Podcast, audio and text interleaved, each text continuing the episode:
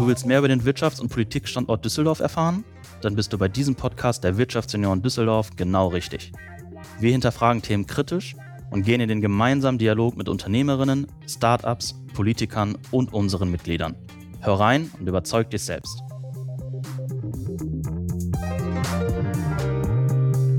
Hallo und herzlich willkommen zu einer neuen Folge Auf ein Alt mit. Heute trinke ich mein virtuelles Alt mit Friedrich Weil. Er ist äh, Gründer und geschäftsführender Vorstand von Alfons und Alfreda, einem Düsseldorfer Immobilienentwickler. Und was das ist und vielleicht ein kleiner Tipp für alle Häuslebauer unter uns, wird er uns heute verraten. Hallo Friedrich. Moin. Hi. Grüß dich. Oh, für alle, die nicht wissen, was ein Immobilienentwickler ist, die Alfons und Alfreda kauft im Prinzip Grundstücke und Gewerbeimmobilien und setzt dort interessante Projekte um die dann häufig als Büroimmobilien, Hotels oder Ähnlichem genutzt werden. Bevor wir aber genauer da einsteigen, wo ihr euer größtes Wirkungsfeld seht, ähm, wollen wir dich ein bisschen besser kennenlernen und haben dafür unsere Speed-Dating-Fragen. Bist du bereit, Friedrich? Jo. Wer ist Friedrich Weil in drei Worten? Äh, schwierig ähm, in nur drei Worten zu beschreiben, aber ich würde sagen, äh, ein Macher, ein Freiheitsliebender und jemand, der anpackt. Ich hatte schon die Befürchtung, du würdest jetzt sagen, schwierig wäre das erste Wort, aber äh, das wäre auch eine interessante Selbsteinschätzung nee, nee. gewesen. Das mit dem Macher, da kommen wir ja gleich noch drauf. Da ähm, ja, haben wir im Vorfeld ja schon einiges gelesen und äh, freue mich da, mit dir ein bisschen tiefer einzusteigen in das Thema Anpacken. Ähm, was würdest du deinem jüngeren Ich, also so alt bist du ja auch noch nicht, aber wenn du dein jüngeres Ich treffen könntest mit den Erkenntnissen von heute, was würdest du ihm raten? Früher anzufangen. Also die Dinge einfach zu tun, die man sich in den Kopf setzt und ähm, äh, es einfach machen. Ich glaube an die Kraft äh, ganz massiv von Learning by Doing. Ähm, ich denke, dass das auch sozusagen Kern-DNA von jedem Unternehmer ist, die Dinge anzupacken und zu tun. Ähm, sicherlich ist das auch mit einem Risiko verbunden. Die Kunst liegt darin, mit dem geringsten Wissen die bestmögliche Entscheidung zu treffen. Und ähm, ich würde sogar sagen, dass bei ganz vielen Unternehmern nicht unbedingt eine Korrelation da ist zwischen großer Intelligenz und Unternehmertum per se, weil man ja auch in der Lage sein muss, gewisse Risiken vielleicht auch gar nicht zu sehen oder sehen zu wollen und es einfach zu tun. Und das wäre mein Haupttipp. Fang einfach an und leg los, ähm, weil nur so wird man, wird man irgendwie wirklich vorankommen, meiner Meinung nach. Es gibt ja diesen blöden Spruch, was man im ganzen BWL-Studium lernt, kennt jeder Kioskbesitzer aus den ersten zwei Wochen. Das würde ich sogar äh, sofort unterschreiben. Und ähm, ich äh, habe da offene Diskussionen mit meinem Bekanntenkreis, die auch zum Teil Betriebswirte sind, ähm, denen ich das auch vorwerfe, inklusive mir selber, ja, ähm, dass wir eigentlich nichts könnten. Und das stößt nicht immer so auf, äh, auf äh, große Freude. Das kann ich mir vorstellen. Jetzt sind die Wirtschaftsjunioren ein Netzwerk junger Fach- und Führungskräfte. Was bedeutet Netzwerken für dich? Ähm, ja, finde ich, ist auch eine schwierige Frage. Ähm, ich glaube, am Ende muss doch das Ziel sein, dass man es schafft, sein Privatleben irgendwie mit seinem beruflichen so zu vermengen, dass beides mehr Spaß macht. Ja, also eine Maximierung des ähm, Outputs, während man während man mehr Freude hat, weil man eben zusammen mit Leuten arbeitet, die man schätzt, warum auch immer schätzt. Ja, also das würde ich sagen, ist, muss das Ziel von Netzwerken sein und das wäre zumindest mein Ziel. Okay. Was ist dein Bezug zu Düsseldorf? Also Düsseldorf ist der Geburtsort meines Sohnes ähm, und der Sitz unserer Firma, also sozusagen der maximale Mittelpunkt von meinem Leben gerade. Okay. Und weil ihr in der Immobilienbranche tätig seid, was sind deine Lieblingsimmobilien in Düsseldorf und was fasziniert dich an diesen? Mir fallen da zwei ein.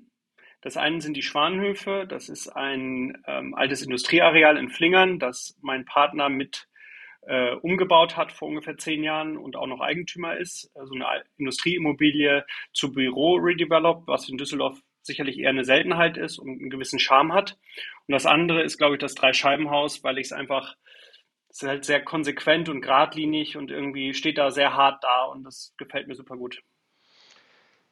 Sehr schön, das war's mit unserem Speed-Dating. Jetzt hast du gerade gesagt, du würdest deinem jüngeren Ich raten, früher anzufangen. Wenn ich ganz richtig informiert bin, hast du dich direkt nach dem Studium selbstständig gemacht oder zumindest sehr kurz danach. Wie früh hättest du denn noch anfangen wollen? Ja, in der Schulzeit. Weiß ich nicht. Ja, dann würde, wäre es natürlich alles irgendwie noch schwieriger gewesen, aber man ist natürlich auch zyklusgeprägt aus der Immobilienwelt und die guten Jahre scheinen ja jetzt so langsam mal vorbei zu sein oder seit zumindest seit äh, ähm, Putins Einmarsch äh, ist da auf jeden Fall jetzt mal eine wirkliche Zäsur drin. Und äh, je früher man hätte davon profitieren können, bilde ich mir zumindest ein, desto besser wäre es gelaufen. Ähm, aber ja, weiß ich nicht. Also je früher halt, ne? Im, nicht okay. so im Studium und auch in der Schulzeit viel Kraft in andere Dinge gesteckt, die, ähm, die man hätte vielleicht irgendwie besser nutzen können. Ja, vor allem auch Zeit, ne? Kraft und Zeit, die man ja. äh, jetzt vielleicht dann mit der Familie und du hast gerade schon gesagt, du hast einen kleinen Sohn, äh, dann jetzt vielleicht nicht mehr so aufbringen möchte, weil man natürlich auch andere Prioritäten hat. Ähm, jetzt hast du in Düsseldorf ähm, gegründet, zumindest die Alfons und Alfreda, hast aber auch lange in Berlin gelebt. Wo siehst du den Vorteil von Düsseldorf gegenüber Berlin?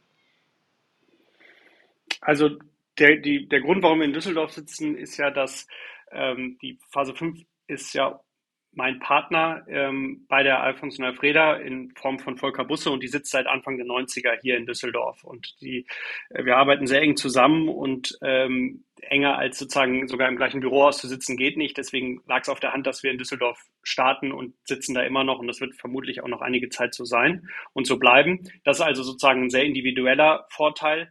Und sonst finde ich Düsseldorf einfach gut, weil es sehr gut vernetzt ist. Allein da schon, daher schon, dass es sozusagen den Zipfel des Ruhrgebiets bildet. Ähm, man ist sehr, sehr schnell, ähm, erreicht man Millionen von Menschen. Man ist schnell in Köln, man ist auch sehr, sehr schnell mit dem ICE in Frankfurt. Ähm, es hat einen ganz guten internationalen Flughafen. Also ich finde es einfach eine sehr gut verdrahtete Stadt. Okay das ist gerade für euch wichtig. Eure Projekte sind ja in ganz Deutschland, ähm, zum Beispiel am Berliner Flughafen oder jetzt auch ein großes in Köln. Von daher ist es dann gut, wenn man, wenn man da schnell überall ist. Ähm, und da ist Düsseldorf gerade mit dem Zug hat einen echten Vorteil. Also das muss man ja. echt sagen, dass man die gerade die ja. Südachse, die bin ich sehr häufig gefahren, die macht richtig Spaß. Finde ich auch. Und dass der andere Vorteil ist die große Internationalität der Stadt obwohl sie ja nicht sehr groß ist. Also man ist schnell überall in der Stadt und man hat trotzdem sehr internationales Flair, was ich persönlich wichtig finde, weil es doch zu so einem ähm, Großstadtgefühl dazu beiträgt. Und ähm, ich sage immer, wir, sind, wir sollten eigentlich alle Weltenbürger sein vom Mindset her und das ist halt mit einer Internationalität verbunden. Mhm. Aber am Ende ist das Schöne eben, es ist Düsseldorf und nicht Düsselstadt, wie wir immer ganz genau. sagen. Es ist alles klein, aber trotzdem genau. eine große französische Community, eine große japanische Community, gerade mit dem, mit dem Japan-Viertel, das macht ja richtig Freude. Ja.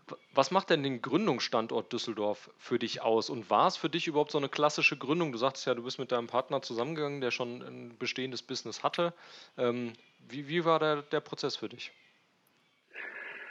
Ähm, wir waren schon zusammen in anderen Partnerschaften davor unterwegs, noch mit anderen ähm, involvierten Parteien und haben uns darüber halt enger kennengelernt und eben festgestellt, dass wir sehr gut zusammenpassen. Und dann war es ehrlicherweise gar nicht so ausschlaggebend, wo das jetzt stattfindet, sondern es ging sehr schnell um operatives Arbeiten. Als Immobilienunternehmen ähm, oder Projektentwickler fängst du halt an, indem du ein Projekt hast. Und wir hatten dann eins und dann musste es halt schnell gehen, wie, kriegen, wie kommen wir in die Umsetzung und ähm, da gar nicht so viel drüber nachgedacht, sondern es war halt zufällig in dem gleichen äh, Bürohaus, wo äh, auch die Phase 5 sitzt, eine Fläche frei und die haben wir dann gemietet. Und ähm, das, das war eigentlich der Hauptgrund. Und ähm, so, wir, wir finden Düsseldorf und was jetzt sozusagen weiterhin dann die Vorteile waren seitdem in den letzten Jahren, die sicherlich ähm, herausstechen, ist, dass es eben doch als internationale Stadt, ähm, glaube ich, für uns leichter ist, tolle Leute zu bekommen, als wenn wir irgendwo auf dem Land wären. Ja? Und äh, da ist Düsseldorf ganz vorne. Vielleicht konkurrierend noch mit, mit drei, vier anderen großen deutschen Städten, aber das macht es dann halt für uns aus und das ist auch der Grund, warum wir jetzt erstmal hier bleiben, ähm, weil es einfach, ähm, weil wir glauben, dass wir hier sehr gute Leute kriegen können und okay. auch kriegen. Das, das, das, klingt gut. Da äh, berichten uns äh, viele andere äh, vom Gegenteiligen, dass sie eben in Düsseldorf keine Leute mehr kriegen. Ähm, man hat überall ein Problem, Leute zu kriegen. Ja? Also das ist, glaube ich, so ein bisschen, wo ist das, wo ist das kleinere Übel? Also wo, wo ist die, wo meint man, dass die Chance noch am besten ist? Okay. Sagen wir es so rum. Dann erklär doch mal kurz, du hast gesagt, ihr hattet ein erstes Projekt, mit dem ihr dann mit gestartet seid, mit Alfons und Alfreda. Ähm, erklär doch mal kurz, ähm, was genau ist so ein Projekt für euch, wie arbeitet ihr als Immobilienentwickler und wofür steht Alfons und Alfreda? Ja. Also ähm, ein Projekt, wie du schon gesagt hast, für uns ist, dass wir ein Grundstück oder eine bestehende Immobilie kaufen, ähm, die dann neu beplanen, uns was überlegen, ähm, vermieten, bauen und verkaufen. Also eine sehr klassische Trader-Developer, würde man sagen, Tätigkeit. Das, was wir herstellen, verkaufen wir. Äh, wir behalten also nicht. Wir wollen mal in die Lage kommen, ähm, die Sachen, die wir machen, zu behalten, aber dafür äh, muss man schon einiges an Kapital haben. Und wir arbeiten ja mit Fremdgeldern äh, eigentlich immer. Teile davon, kleinste Teile davon sind, kommen dann aus unserer Tasche. Wir sind unabhängig, das heißt, es ist alles selbst erarbeitetes Geld. Ähm, deswegen auch nur ein kleiner Teil. Und so war es eben, dass wir ein Grundstück gefunden hatten, das ähm, sehr attraktiv schien und das äh, haben wir dann gekauft. Und das war ehrlicherweise, bevor wir dann gemeint haben, so, und das ist jetzt der Start der Firma. Also wir waren sehr äh, getrieben von der Opportunität und meinten, das ist super, lass uns das machen, haben es gemacht und dann äh, war das dann sozusagen der, der Tropfen, der das fast zum Überlaufen gebracht hat, äh, indem wir dann gesagt haben, so und jetzt bauen wir darum, wenn man so will, ähm, die Firma ähm, haben dann unseren Partner Fei gefunden für dieses Projekt, das in Köln ist, äh, über das man jetzt auch überproportional viel liest, wenn man sozusagen auf unsere Kommunikation schaut, weil es eben das erste Projekt war und dementsprechend am weitesten ist, nämlich fast fertig oder bald fertig äh, und deswegen oft in der Presse oder in der Fachpresse ist. Und äh, so kam das dann. Ähm, der Name Alfons und Alfreda steht für diese beiden Seiten, die wir innerhalb dieses Unternehmens haben. Also Volker, der Architekt, der Meisterschüler der Kunstakademie Düsseldorf, der, der das halt seit 30, 40 Jahren schon macht, ähm, der von der technischen und ähm, kreativen Seite kommt. Und ich, der eben äh, halb so alt ist, von der kaufmännischen Seite kommt und eher so das junge, dynamische äh, repräsentiere. Ich will ihm jetzt nicht Dynamik absprechen, aber das ist so ein bisschen so die Aufgabenteilung, wenn man so will. Und ähm, äh, diese beiden Seiten, aus denen entstehen dann eben Projektideen und ähm, die befruchten sich gegenseitig, hassen sich, lieben sich und äh, diese beiden Figuren repräsentieren uns. Also es ist nicht so, dass wir irgendwie einen Onkel haben, der Alphons heißt oder so, sondern es ist dann ehrlicherweise Kunstnamen für diese beiden Seiten, die wir ursprünglich auch mal zum Leben erwecken wollten, also in der, in der Kommunikation, in der Story, aber das ist, das, dieses Abstrakte ist eigentlich besser, weil sobald du da irgendwie rumversuchst, wird so ein bisschen Disney-mäßig und so und das, ja. das wird dann albern und dann deswegen ist es jetzt halt Alfons Neufreda oder die A&A und dabei wird es jetzt, denke ich, auch erstmal bleiben. Mhm. Ähm, du hast jetzt die Schwanhöfe schon genannt, das ist eine Entwicklung, die Phase 5 gemacht hat. Gibt es noch weitere, die ihr jetzt in Düsseldorf unter euren Fittichen habt aktuell? Wir haben in Düsseldorf noch im Joint Venture mit FI ein ähm, kleineres Büro- und Retailhaus in der Shadowstraße 78. Das ist da schräg gegenüber von ähm, Karstadt und C&A. Mhm. Das äh, wird jetzt nächstes Frühjahr fertig. Und sonst äh, gucken wir uns in Düsseldorf immer wieder viele Sachen an, stellen aber fest, dass vor allem im Bürobereich wir da, vielleicht auch, weil wir sozusagen sehr nah dran sind und damit vielleicht emotional noch näher involviert als in einer fremden Stadt, wir doch immer mehr Risiken sehen als man, anscheinend manche andere. Deswegen kam es jetzt noch nicht dazu, dass wir in Düsseldorf noch weitere Projekte ähm, gekauft haben, während wir zum Beispiel in Köln drei haben. Ja, also das ist so ein bisschen verkehrte Welt für einen Düsseldorfer. Aber ähm, wir schauen immer, wir schauen äh, Düsseldorf uns immer wieder Sachen an. Bestimmt wird da bald auch mal ein Projekt noch eins folgen. Da sind wir gespannt. Du hast nämlich auch mal gesagt, es gibt nirgends so viele Scheißimmobilien in Toplagen wie in Deutschland. Gibt es vielleicht Immobilien in Düsseldorf, wo du sagst, die waren jetzt noch nicht auf dem Markt, deshalb habt ihr euch sie noch nicht angeguckt, aber immer wenn du dran vorbeifährst, denkst du dir, das würde ich jetzt gerne mal anpacken? Ja, also ich möchte jetzt hier kein individuelles Bashing von irgendwelchen Häusern machen, aber wie ich glaube, überall in Deutschland stehen auch hier halt viele alte Verwaltungs- und Behördenkisten rum. Also da gibt es, glaube ich, sehr, sehr viele Möglichkeiten und ähm, äh, irgendwann werden diese auch auf den Markt kommen und dann wollen wir natürlich vorne mit dabei sein. Ja, ich, also mein Beispiel ist immer das Mannesmann-Ufer. Äh, da könnte man einiges machen. Das, äh, ja, da, das passt noch nicht so richtig zusammen, was da alles steht. Also ja, gut, aber das ist halt auch das Schicksal einer, einer deutschen Großstadt und gerade wenn sie so nah am Ruhrgebiet ist, ähm, das war halt auch alles mal platt, ne? Und ähm, wurde dann schnell aufgebaut und ähm, das, das finde ich, sieht man jetzt heute noch überall und vielleicht ist das auch eine Chance, ne? Hm. Jetzt hast du vorhin schon die Risiken angesprochen, die ihr seht. Ein anderes Immobilienunternehmen, was man im Moment häufig in der Presse sieht, ist ja Adler. Ähm, was unterscheidet euch von Adler und was macht ihr vielleicht auch besser als die? Äh, ähm, ja, also ist ein bisschen schwierig, aber ich jetzt hierauf irgendwie eine gute Antwort zu finden. Ich glaube, die sind so anders als wir, dass wir, die haben ein anderes Geschäftsmodell, die sind sehr viel größer, die sind nicht unabhängig. Ähm, ja, lass uns doch einfach dabei belassen. Wir sind sehr anders und ähm, werden auch hoffentlich anders bleiben. Okay. Du hast vorhin angesprochen, dass ihr viel mit Fremdkapital arbeitet. Gleichzeitig habt ihr euch aber kürzlich in eine AG gewandelt, um offener für externe Investoren zu sein. Welche Erwartungen ähm, habt ihr daran konkret gesetzt und haben sich diese vielleicht auch sogar schon erfüllt?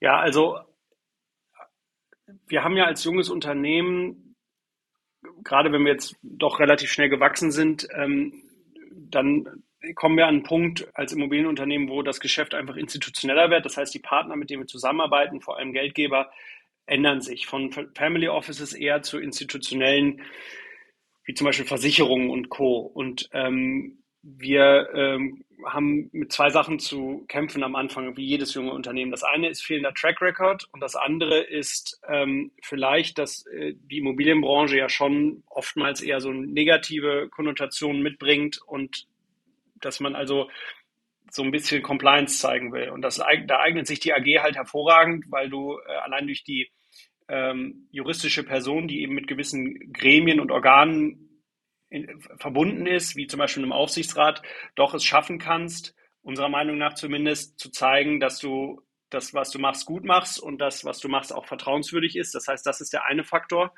Wir sind sehr, sehr froh, äh, den Aufsichtsrat, äh, den wir haben, so, dass, dass uns das gelungen ist, dass sie ähm, Lust hatten, das mit uns zu machen.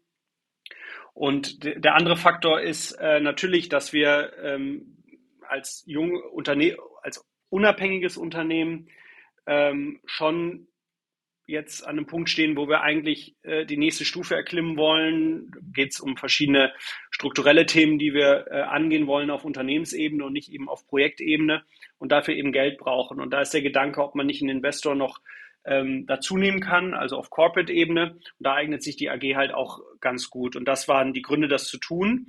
Ähm, und ob sich das bewahrheitet hat, also grundsätzlich ähm, eigentlich schon. Ähm, wir sind in vielen guten Gesprächen, die momentan natürlich durch den Ukraine-Krieg äh, ehrlicherweise schwieriger laufen als ursprünglich geplant. Aber die Richtung, in die das geht, allein schon ähm, mit welchen äh, Partnern und Netzwerk wir hier mit der Branchenerfahrung, die wir, mit der wir eben umgeben sind, ähm, zusammenarbeiten konnten. Das Know-how, das damit einhergeht, ist top und es geht auf jeden Fall in die richtige Richtung. Welches Know-how oder welche ja, Kompetenzen waren euch bei der Auswahl eurer Aufsichtsräte denn besonders wichtig? Ihr habt, die, du hast es angesprochen, ja einen sehr prominent besetzten Aufsichtsrat in der Immobilienbranche. Also wir haben grundsätzlich ähm, geschaut nach zwei Faktoren, nämlich ähm, Kapitalmarktaffinität ähm, und Know-how und Erfahrung und Netzwerk und ähm, die Sphäre vom Impact Investing ähm, zu besetzen. Und das ist uns, glaube ich, hervorragend gelungen. Also das sind, das waren sozusagen die beiden Faktoren, die wir äh, oder, oder Felder des Know-hows, wenn man so will, äh, nach denen wir aktiv gesucht haben und äh, sind da sehr froh mit äh, den Personen, die wir gefunden haben. Wenn du schon das Wort Kapitalmarktaffinität in den Mund nimmst, kommt die klassische Startup-Frage: Ist denn auch ein IPO für euch eine Option in der nächsten Zeit? Äh, also als ja, Immobilien, Immobilien sind sehr spezifisch, ja. Also ich glaube, man kann schlecht uns vergleichen mit einem klassischen Startup, das vielleicht ein Händler ist oder irgendwie eine IT oder eine Internetdienstleistung oder so anbietet oder einen Prozess in irgendeiner Art und Weise irgendwie anders steuert. Und ähm, wir lieben unsere Unabhängigkeit. Ja? Also das ist uns ein sehr hohes Gut und ähm, alle großen Ambitionen ähm, beiseite gelegt, wird das immer der entscheidende Faktor bei allem sein. Und das äh, deswegen glaube ich, sag niemals nie, aber momentan, das ist, äh, wird auch, glaube ich, gerade keinen Sinn machen. Nee. Okay. Dann habe ich auf eurer Homepage noch gelesen, dass ihr gerade im, im, ähm, im Ankauf von neuen Projekten äh, ein klares Suchprofil habt und ihr schließt Share Deals kategorisch aus. Was ist der Grund dafür, dass ihr sowas nicht macht? Ja, so langsam ändert sich das auch durch unser größeres oder dadurch, dass unsere Strukturen sich ein bisschen vergrößern und ähm, wir ähm, mittlerweile auch ab und zu mal Sachen prüfen, die Share Deals wären. Aber meistens ist es halt so, dass das ausländische Objektgesellschaften sind oder zumindest diese Objektgesellschaften ausländische Gesellschafter haben. Und dann wird es meist undurchsichtig und der Aufwand in der Prüfung dann, ob man das wirklich machen kann, wird einfach sehr zäh und äh, behäbig und langsam. Ähm, zumindest war das unsere anfängliche Erfahrung und deswegen haben wir gesagt, wir lassen es jetzt erstmal und versuchen, äh, in Anführungsstrichen klassisch äh, äh, zu wachsen, was ja auch sinnvoll war, also Objekte zu bekommen. Und so langsam ändert sich das. Ähm, äh, kategor ganz kategorisch ausschließen würden wir es jetzt nicht mehr, aber äh, präferiert ist es immer noch nicht. Zumal der Hauptgrund für Share Deals ja das Sparen von äh, Grunderwerbsteuer ist. Und das wird ja auch immer schwieriger, das durchzusetzen. Und ähm, deswegen, ja, also es, die Radikalität, mit der wir das ausschließen, äh, schwächt sich ein bisschen ab, sagen wir es mal so. Okay, da, wie du sagst, wenn die Strukturen größer werden, kann man auch äh, Kompetenzen für die Prüfung von, von Geldwäsche und ähnlichen ähm, Sanktionen vorhalten, um dann eben auch solche Dinge durchzuprüfen. Aber klar, das gehört alles mit dazu. Du hast auch jetzt schon zweimal den Ukraine-Krieg angesprochen. Ähm, wir alle merken das, also ich selber baue gerade privaten Haus, Materialpreise, Energie, Fachkräfte, alles knapp. Das Handelsblatt hat sogar letzte Woche schon getitelt, die Stimmung am Bau kippt. Wie ist denn dein Blick? Du hast vorhin schon gesagt, du willst bereit sein, wenn spannende Projekte auf den Markt kommen. Ja, also ich würde von den persönlichen Gesprächen, die wir führen, auch sagen, dass die Stimmung am Bau schlechter wird, deutlich schlechter wird. Also damit meine ich spezifisch Bauunternehmen. Wir hören da schon und spüren so, dass schon so zu sein scheint, dass ab Mitte nächsten Jahres die Auftragsbücher eher leerer werden. Das ist ja ein Fall, der jetzt jahrelang äh, genau andersrum war und es immer noch mehr und noch mehr und noch mehr gab. Und ähm, die, das, das glaube ich, ist vor allem getrieben durch den äh, klassischen Wohnungsbau, der ja schon seit vielen Jahren sehr schwierig ist und jetzt glaube ich, in der letzten Zeit zumindest im normalen Bereich völlig eingeschlafen ist, weil es einfach nicht mehr kalkulierbar, also es geht einfach nicht mehr. Kalkulierbar ist es schon noch, aber es, es rechnet sich überhaupt nicht mehr. Und ähm, wie man dem entgegen ähm, oder versucht, äh, das irgendwie in den Griff zu kriegen, dass man überhaupt noch mal was machen kann, weil keiner wird einem jemals jetzt zu dieser Zeit einen Festpreis garantieren für irgendwas. Wir haben uns neulich äh, mit einem Stahlhändler ähm, unterhalten, äh, der kann seinen Stahlpreis äh, nur noch drei Stunden garantieren, was irgendwie absurd ist. Ähm, und der, die, ein, die einzige Weg, das vernünftig und vor allem fair zu gestalten, ist, äh, indem man es im Open Book macht mit den Bauunternehmern, dass man eben sagt, ähm, wir vergeben zusammen die Leistungen und ihr kriegt euren Zuschlag, dafür macht ihr die Koordination und das ganze Gewährleistungsthema und so weiter. Und wir, äh, es wird dann das kosten, was es kostet, ist natürlich ein erhebliches Risiko, aber die Akzeptanz dieser Vorgehensweise wird immer größer. Wir haben das schon ähm, 2019, also vor Corona, äh, im, mit unserem Projekt Ovum schon so gemacht. Ähm, damals haben wir noch spekuliert, ob die Preise vielleicht fallen würden. ähm, das war dann nicht der Fall, aber wir sind damit sehr, sehr, sehr gut gefahren und weil das ein größeres Projekt ist ähm, ähm äh, und auch mit einer, mit einer dementsprechend großen professionellen Bank und so weiter, ähm, äh, freuen wir uns sehr darüber, dass das damals schon äh, möglich war zu tun und, mit, und momentan wird es ja überall so gemacht und wir können da sagen, dass wir das halt schon vor Krise gemacht haben und sind da irgendwie stolz drauf und das ist the way to do it und ähm, mal sehen, ob sich das nochmal ändert, aber ich, ich kann mir das nicht vorstellen. Also ich halte es eigentlich für einen sehr fairen Weg, vor allem, weil man da auch, glaube ich, viel mehr machen kann, wenn man sich ein bisschen verabschiedet von äh, so Quereleien, die oft entstehen, ähm, weil so gibt es eigentlich keinen, keinen Gewinner und keinen, keinen Verlierer in so einem Auftraggeber-Auftragnehmer-Verhältnis, sondern es ist das, was es ist und äh, man kann sich auf die Sache konzentrieren, zumindest in der Theorie und wir machen damit gute Erfahrungen. Okay, das heißt aber, die Bank hat dann bei euch gesagt, ich gehe ich geh diesen Weg, es kostet, was es kostet, mit, finanziere das, bis es fertig ist ähm, und, und am Ende kommt es über die Mietrendite dann wieder rein oder über den Verkauf. Ja, also nicht ganz so, sondern auch in einem normalen Auftragsverhältnis mit einem Bauunternehmer musst du ja äh, der Bank garantieren, dass sollte es teurer werden, du das dann bezahlen wirst. Ähm, und äh, die Bank oder auch sonst äh, vielleicht sozusagen im allgemeinen Empfinden ist, ja, wenn ich einen Festpreis habe, ich einen Fe Festpreis habe, habe ich einen Festpreis. Als natürlich eine Milchmädchenrechnung, weil wenn es irgendwie teurer wird, dann wirst du das zu spüren kriegen, wie auch immer, ja. Also da wird ja keiner mit einem Verlust aus, also kein Bauunternehmer mit einem Verlust aus einer Baustelle gehen und dann streitest du dich jahrelang und das ist alles einfach nicht gut. Und so eine Cost-Overrun-Garantie muss natürlich auch da abgegeben werden und ähm, wir haben dann äh, drei, vier große Gewerke vergeben zusammen mit dem Bauunternehmen. Das war zum Beispiel der Rohbau als große, äh, anteilig sozusagen großes Gewerk. Und dann hatten wir so eine prozentuale prozentualen Anteil an vergebenen Leistungen, die dann schon darauf hingedeutet haben, okay, es wird preislich schon in diese Richtung laufen und dann so hat man sich dann gemeinsam vorgewurschtelt, muss man sagen. Okay. Um jetzt mal auf ein anderes Projekt zu kommen, ähm, da habt ihr quasi kurz vor, vor Beginn oder Baubeginn habt ihr das Projekt zumindest in großen Teilen nochmal umgeplant, musstet aber dabei immer die Rahmenbedingungen der Baugenehmigung einhalten. Ähm, hat da die Bürokratie eure Kreativität erstickt? Äh, ja, das ist das, äh, unser Tester ähm, am Berliner Flughafen. Das, das, ist auch unser größtes Projekt. Da sind wir ehrlicherweise ziemlich stolz drauf. Ähm, äh, das war letzten Herbst, äh, dass wir den Investor davon überzeugen konnten, nochmal hier wirklich Geld in die Hand zu nehmen und das Ding umzuplanen weil das ähm, aus einer Planung von 2018 kommt und ähm, einfach nicht mehr die qualitativen Anforderungen der heutigen Zeit ehrlicherweise so abgebildet hat, wie wir uns das vorstellen würden. Also ähm, wir, es ging vor allem darum, das deutlich grüner zu machen und ähm, also die Verwendung von recycelbaren Materialien, komplett andere Haustechnik und so weiter. Und ähm, das war gar nicht eine bürokratische Frage wegen der Baugenehmigung, sondern eher eine Werthaltungsfrage. Äh, weil die Baugenehmigung eben klasse, klassischer Werttreiber ist für ein Grundstück, weil wenn ein Grundstück mit Baugenehmigung ist einfach viel mehr wert als ohne und da konnten wir nicht zurückfallen. Und äh, es hätte auch die Bank nicht mitgemacht. Und das, das war der Grund. Aber ansonsten würde ich natürlich zustimmen, dass die äh, Bürokratie in Deutschland, ja, alles erstickt ist vielleicht ein bisschen sehr stark, aber sie verlangsamt auf jeden Fall alles und sie verteuert auch alles und äh, macht es unnötig komplex. Was sind die größten bürokratischen Hürden in eurem Bereich? Ja, die ba also das liest man ja auch überall. Also die Bauämter sind einfach sehr, sehr, sehr, sehr, sehr, sehr, sehr langsam und total überlastet. Und ähm, man wartet halt, also wir warten, wir planen immer mit einer Wartezeit von äh, 13 bis 18 Monaten, bis wir eine Baugenehmigung haben.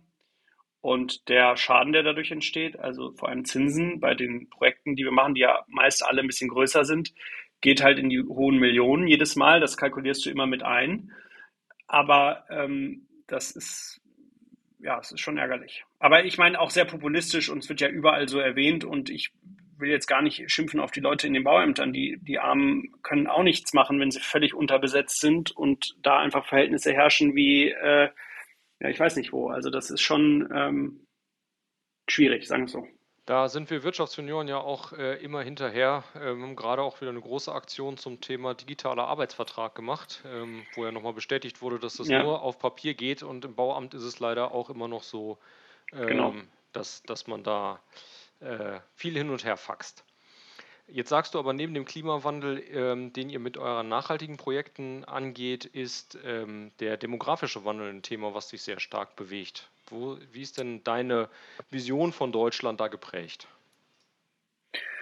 Ja, das äh, genau. Wir haben ja auch schon vorab telefoniert mal und da habe ich äh, das geäußert, dass ich das als, dass ich es eigentlich unglaublich finde mittlerweile, weil es immer dramatischer wird, dass das nirgends Thema so richtig Thema ist. Ähm, und das halte ich für jetzt isoliert auf Deutschland betrachtet für das viel, viel, viel, viel, viel schlimmere Problem als den Klimawandel, momentan noch zumindest. Ähm, aber es wird einfach nicht thematisiert, weil man damit, glaube ich, äh, da gewinnt es ja gar keine Wahl mit, weil das ein sehr unangenehmes Thema ist. Deswegen weiß ich gar nicht, ob man sagen kann, meine Vision für Deutschland, ich würde sagen eher meine Befürchtung. Ähm, Im Kern ist ja, glaube ich, jeder Unternehmer eher positiv eingestellt, zumindest in seinem Bereich für die Zukunft, sonst würde er das nicht machen, was er macht. Und wenn ich gesamtheitlich Deutschland anschaue, dann fällt es mir halt irgendwie schwer, positiv ein, äh, auf positiv dem gegenüber zu stehen, was, was uns bevorsteht. Und im Kern sage ich eigentlich zwei Sachen.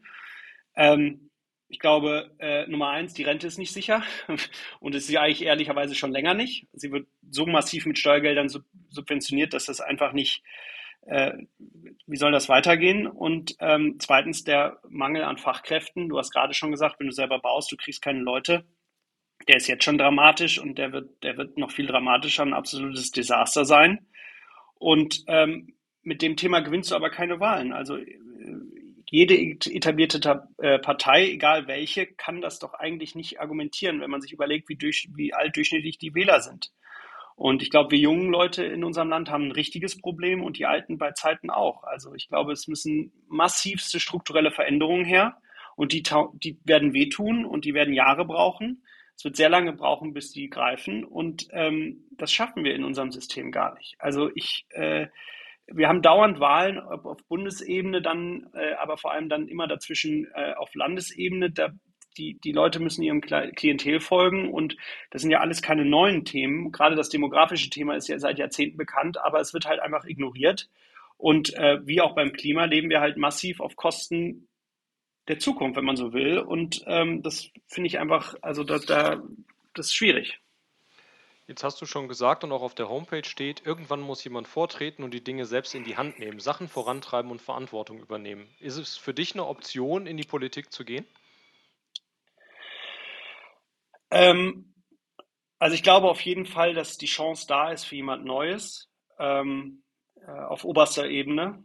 Ähm, ich glaube, es gibt so viele Menschen, die unzufrieden sind. Also losgelöst von Einkommen und Stand in der Gesellschaft, also sozusagen die AfD-Wähler dieser Welt, äh, überall in der westlichen Welt. Also äh, man hat ja, wenn man in die USA guckt oder Frankreich oder Großbritannien oder die Niederlande, immer den Eindruck, dass Leute gewählt werden äh, mit dem Hauptgrund, um dem Establishment eins auszuwischen. Und äh, das finde ich teilweise sogar gut, auch wenn es inhaltlich natürlich eine Katastrophe ist. Ich bin fest davon überzeugt, dass das uns auch erwartet in der, in der mittelfristigen Zukunft. Und ähm, ich glaube, in die Politik zu gehen, ist aber irgendwie auch sehr gefährlich, weil ähm, äh, in unserer Gesellschaft, äh, die nun mal sehr, wie soll ich sagen, die Neiddebatte liegt sehr nahe und ähm, äh, es wird dann, man wird dann mit Argumenten von Political Correctness irgendwie dann, äh, hat man sowieso keine Chance mehr, ein sachliches Argument zu führen, dass, dass das irgendwie sehr schwierig wäre. Also die Frage kann ich gar nicht so eindeutig beurteilen. Also ich, ähm, ich finde es schwierig. Es, es, könnte also noch passieren, dass du dich für den Weg in die Politik entscheidest. Wenn du jetzt unabhängig vom, äh, von Wahlen für einen Tag Bundeskanzler sein könntest, was wären denn die drei Dinge, die du sofort unterschreiben würdest? Für einen Tag? äh, kriegt man wenig hin. Ne? Aber ähm, also ich, ähm, ich glaube, wir brauchen ein massives Infrastrukturprogramm.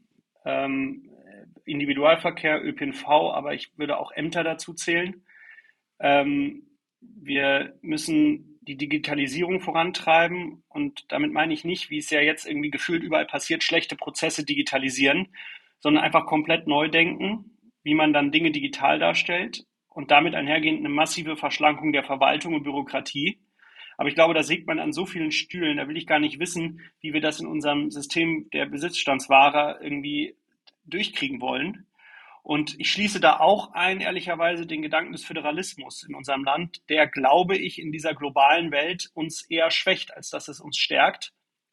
Kann man natürlich viel über das Argument der Identität kommen, aber in der globalen Welt müssen wir, glaube ich, irgendwie schlagfertiger, äh, also schlagkräftiger werden, meine ich, als, als, ein, als eine Einheit, wenn man so will. Und ähm, das führt momentan eher, finde ich, zu, zu einer Verlangsamung und einer Komplexität. War früher sicherlich sehr sinnvoll, aber das würde ich auch heute irgendwie nicht mehr so sehen. Und der zweite Punkt wäre, ähm, ich glaube, ich würde mich auf die Einwanderung konzentrieren. Ähm, ich denke immer, dass wir, wir haben ja in so vielen Ländern, in fast allen Ländern dieser Welt haben wir, haben wir eine Botschaft und in den größeren auch Konsulate.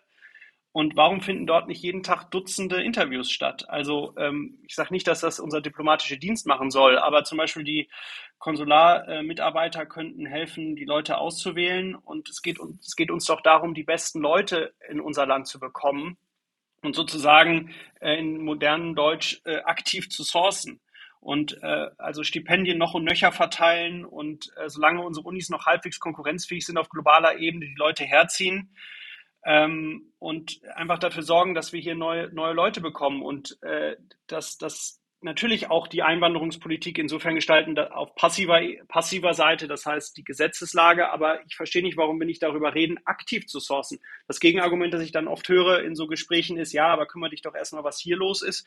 Aber das sind ja, das ist ja, reicht einfach nicht, ja. Wenn wir ein Drittel der Bevölkerung in, ich weiß nicht, unter, wie viel was, acht Jahren, sieben Jahren in den Ruhestand geht, dann brauchen wir einfach viel, viel mehr als unsere drei, vier Millionen, die äh, die wir vielleicht jetzt hier noch hätten, die man in Arbeitsverhältnisse bringen kann. Also ich will ja nicht das Einzelschicksal kaputt reden, aber das finde ich massiv. Sorry, es ist jetzt sehr langatmige Antwort auf die Frage. Das, Dann das ähm, klar, Rentenalter massiv nach oben. Ähm, ich glaube nicht, dass es funktioniert. Ja, ich weiß, ich sage das jetzt als junger Mensch, aber ich glaube nicht, dass es funktioniert, dass es die Regel ist, dass wenn man mit 65 oder 67 in den Ruhestand geht, dass, es, dass, dass das einfach funktioniert, dass man 25 Jahre, 30 Jahre, 20 Jahre von der Allgemeinheit lebt. Und äh, ich natürlich jetzt nicht das Beispiel des 72-jährigen Dachdeckers, der noch aufs Dach muss. Ist mir schon klar, dass das nicht geht, aber der kann ja vielleicht ausbilden oder irgendeine andere Tätigkeit machen. Ähm, das wird einfach nicht mehr, das geht einfach nicht mehr. Und ähm, der andere Punkt wäre, dass wir ähm, meiner Meinung nach strengere Gesetze äh, haben sollten, was das Thema Umwelt und Digitalisierung und so weiter angeht. Nicht, weil ich jetzt äh, irgendwie ähm, äh, äh, hier der, der, Wohl, der Wohltäter in, in, Badela äh, nee, in Bastlatschen, sagt man, bin, sondern weil ich sage, dass das der Weg ist, wie wir es schaffen, unsere Industrie zu zwingen, die innovativsten auf der Welt zu sein, um das, was dann daraus entsteht, als Dienstleistung oder als Produkt zu verkaufen.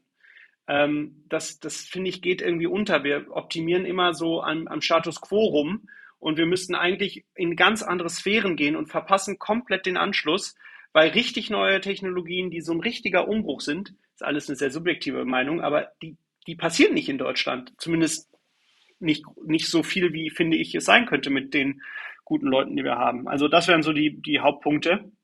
Ehrlicherweise glaube ich, bis vielleicht auf dieses aktive Sourcing-Thema, was das Thema Einwanderung angeht, sind, ist das alles nichts Neues. Ja, also es ist, nimmt ja auch schnell dann so ein Stammtischniveau an, wo man dann so, so auf den Tisch haut und sagt, jetzt mal anders und so. Aber das, das äh, wären so die Themen, die ich, die ich auf der Agenda hätte.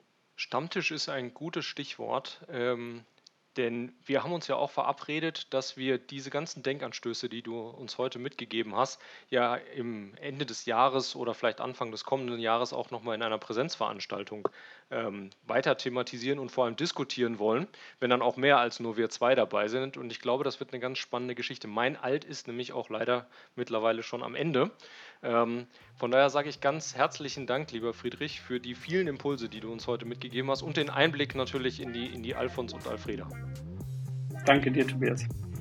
Und schaltet auch in zwei Wochen wieder ein, wenn es wieder heißt Auf ein Alt mit. Bleibt bis dahin gesund und alles Gute, euer Tobias.